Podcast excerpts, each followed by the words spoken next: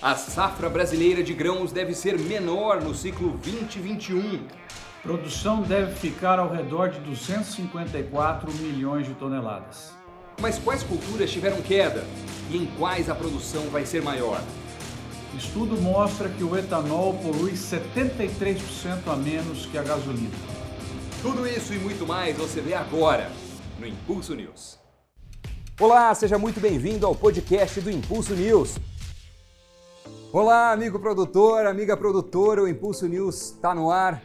A gente fala agora da quebra na safra de grãos esse ano, resultado de um dos fatores que a gente mostrou aqui no programa, o impacto do clima nas lavouras. Nesta semana, a Companhia Nacional de Abastecimento, CONAB, divulgou o boletim com a estimativa da safra 2020-21, onde prevê uma redução de 1,2% na produção de grãos no Brasil, que deve fechar em torno de 254 milhões de toneladas.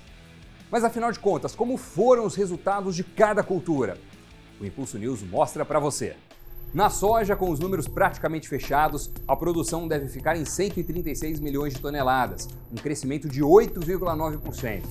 Já no milho, a produção deve ser de 86,6 milhões de toneladas, redução de 15,5% devido ao impacto da seca e das geadas. Só na safrinha, onde a gente teve a maior parte dos eventos com o clima, a quebra foi de mais de 20%. O algodão em pluma também deve fechar em queda, de 22%, com a produção dessa safra estimada em pouco mais de 2,3 milhões de toneladas. Por fim, as culturas de inverno apresentaram um desempenho muito positivo em 2021, com a produção crescendo incríveis 35,4%. No total, são 10,2 milhões de toneladas esse ano, sendo que mais de 84% desse total correspondem ao trigo. E para falar sobre esses resultados, a gente vai direto para Ribeirão Preto, São Paulo. Como é que essa quebra deve afetar o mercado e os preços dos produtos? Hein, professor Marcos Salva Neves? Pois é, Doni, que tragédia, né? A soja escapou, ela foi retirada antes do problema, aí entrou o milho e pegou o problema.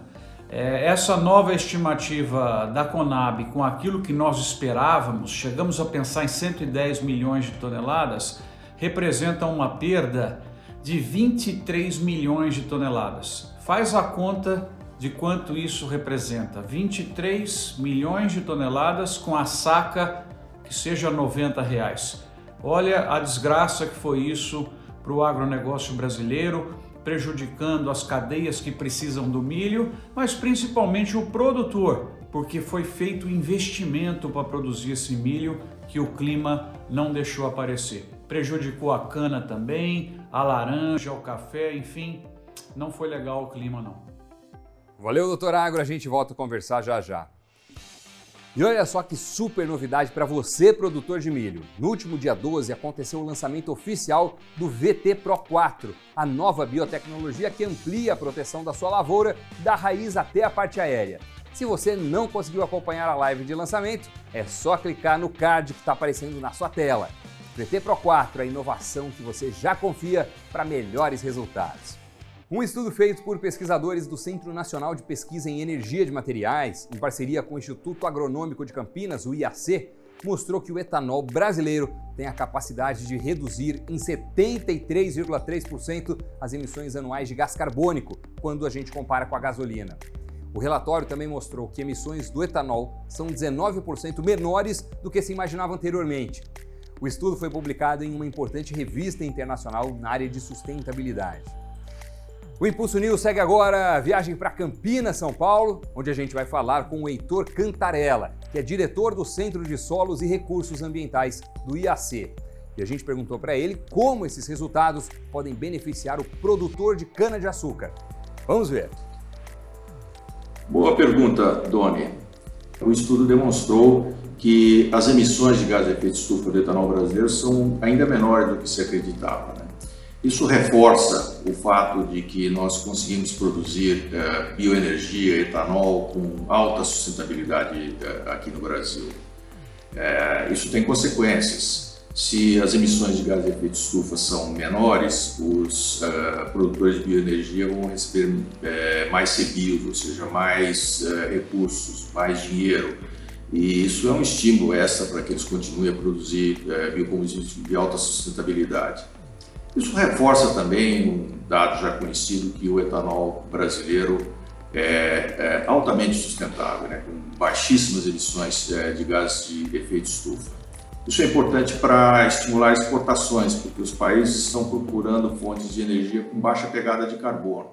É, sustentabilidade em alta com etanol. Valeu pelo vídeo, Heitor. Vamos mudar um pouco de assunto agora para falar com você que é produtor de algodão. No último dia 11 aconteceu o mega lançamento de Bolgar 3, a mais nova biotecnologia para a cultura do algodão, que traz ampla proteção contra lagartas e flexibilidade no controle de plantas daninhas. Se você, cotonicultor, não conseguiu acompanhar, é só acessar o canal oficial da Bolgar no YouTube. Vamos agora para o top 3 das notícias de destaque no agro essa semana.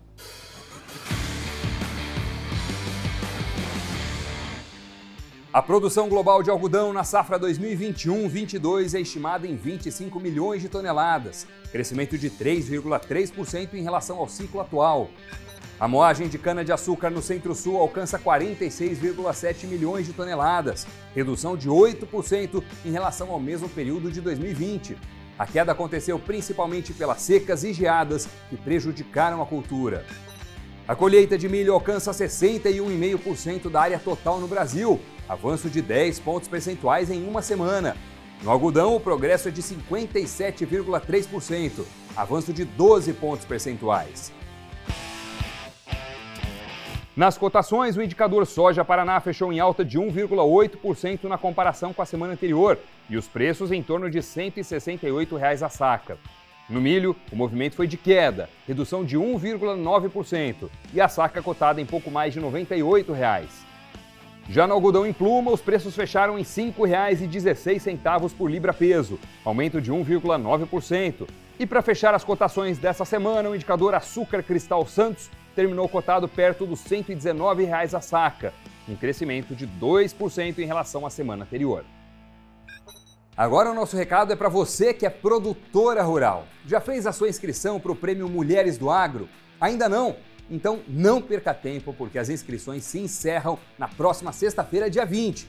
Participe desse evento que reconhece o esforço das mulheres que fazem a diferença no campo.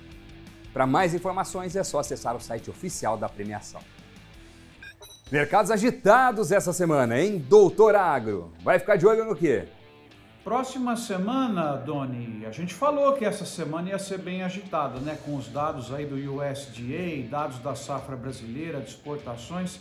Na semana que vem o foco principal é no clima mesmo. Vamos ver as projeções tanto para o Brasil como para os Estados Unidos, porque nós não temos grandes números aí para aparecer. Até semana que vem, valeu! O podcast do Impulso News está acabando. Não deixe de visitar o nosso portal Agrobuyer, o canal Agrobuyer no YouTube e também os nossos outros programas aqui no Impulso Cast. Muito obrigado pela companhia e até semana que vem. Tchau! As colocações e recomendações advindas dos entrevistados são parte de sua vivência e experiência e, portanto, de sua responsabilidade. Não necessariamente expressam a posição da Bayer sobre o tema aqui abordado.